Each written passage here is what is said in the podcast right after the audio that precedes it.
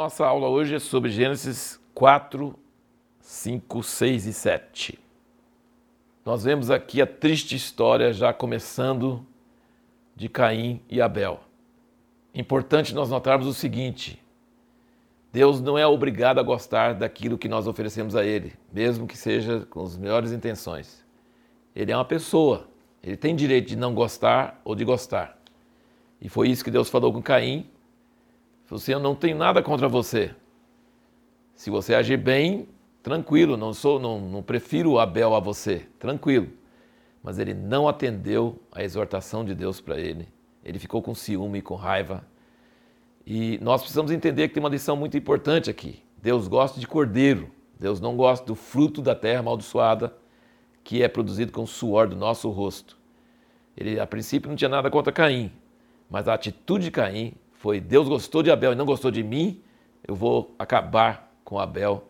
Eu tenho raiva dele, eu tenho ciúme dele. E Deus falou com ele e ele não aceitou. Deus não aceita as nossas obras feitas com o suor do nosso rosto. Ele aceita só o Cordeiro, que é Jesus, e este é desde o princípio.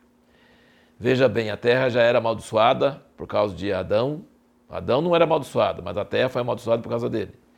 E aqui, com a morte de Abel, Caim, Deus falou para Caim: a terra será amaldiçoada por sua causa. Depois, nós vemos o pai de Noé dizendo que Noé ia ser chamado consolo, ia consolar a humanidade por causa da terra que Deus amaldiçoou. Então, nós estamos começando a ver que há alguns temas que começam no início da Bíblia e vão seguindo até o fim. Um dos temas é bênção e o outro é maldição. Deus viu tudo que ele fez e abençoou e falou: frutificai-vos, multiplicai-vos. E quando teve o pecado, ele amaldiçoou a serpente e amaldiçoou a terra. E amaldiçoou a terra com Caim e falou: a terra não vai produzir sua força, quer dizer, seria mais difícil ainda para produzir fruto, para produzir sustento. Agora, no meio de todo esse quadro triste, desse quadro do pecado, da primeira, o primeiro homicídio, todas essas coisas, nós vemos coisas preciosas no meio de tudo isso. Enoque andou com Deus e Deus o levou para si.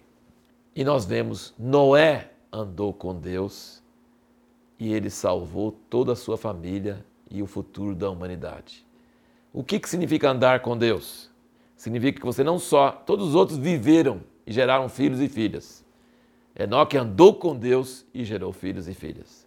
Noé andou com Deus Andar com Deus não é só existir, viver. Andar com Deus é conhecer Deus, é se alinhar com Deus, é fazer o que Deus gosta, é andar em comunhão com Deus. Enoque andou com Deus, Deus o levou, Noé andou com Deus e tudo que Deus falava com ele, ele obedecia, ele acreditava, ele confiava com grande custo pessoal. E ele conseguiu salvar toda a sua família. A Bíblia não nos fala nada sobre nós não temos nem o nome da esposa de Noé e nem o nome das esposas dos filhos dele. Mas a esposa de Noé, os três filhos e as três esposas deles foram salvos pela fé e confiança de um homem que andou com Deus. Ele salvou toda a sua casa, no meio de uma geração corrupta, terrivelmente corrupta. Uma coisa interessante também de observar é que essa passagem, Gênesis 6 e 7, o dilúvio todo, fala sobre o espírito, o fôlego de vida. Então parece que o fôlego de vida que vem de Deus. É... Então nenhum dos animais pecaram, o homem que pecou.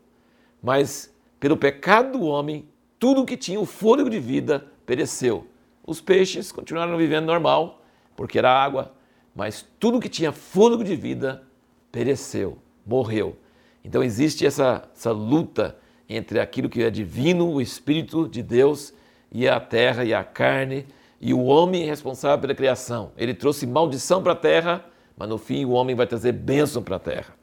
O homem fez a, todos os seres viventes morrerem, mas depois, com a sua salvação, ele vai trazer uma nova criação e vai ser maravilhoso, diz em Romanos 8, de 18 a 23 que a criação aguarda com ardente expectativa essa salvação que o homem que trouxe mal, a maldição para a criação, ele vai trazer benção para a criação. Então é isso, é muito precioso. No meio de todos esses problemas, nós vemos essa solução de Deus, essa bênção de Deus sobre a terra. Terminando só mais um assuntozinho, todo mundo fica doido para saber o que significa os filhos de Deus coabitaram com as filhas dos homens. Nós não vamos entrar nos detalhes disso, mas é um exemplo de como você pode pegar a Bíblia para explicar a Bíblia. Leia Judas, versículos 6 e 7, e você vai ver que ele faz referência e traz explicação sobre essa questão dos filhos de Deus que coabitaram com as filhas dos homens.